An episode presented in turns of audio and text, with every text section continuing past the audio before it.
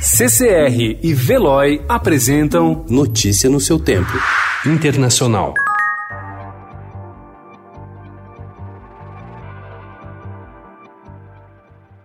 O ex-vice-presidente americano Joe Biden venceu ontem o senador Bernie Sanders e ampliou sua vantagem nas primárias do Partido Democrata, que definem o candidato que enfrentará o presidente Donald Trump em novembro.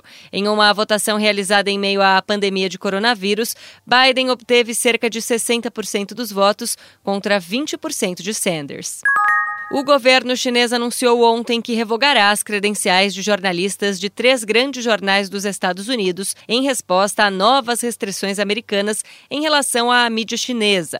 Em um comunicado, o Ministério de Relações Exteriores disse que a China exige que os jornalistas que trabalham para Wall Street Journal, Washington Post e New York Times devolvam dentro de 10 dias as credenciais.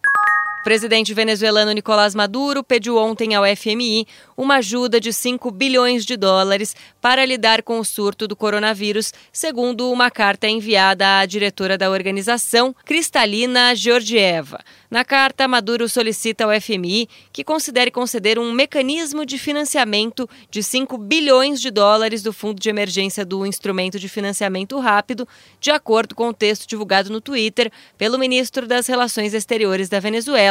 Jorge Arreaza. Notícia no seu tempo. Oferecimento CCR e Veloy.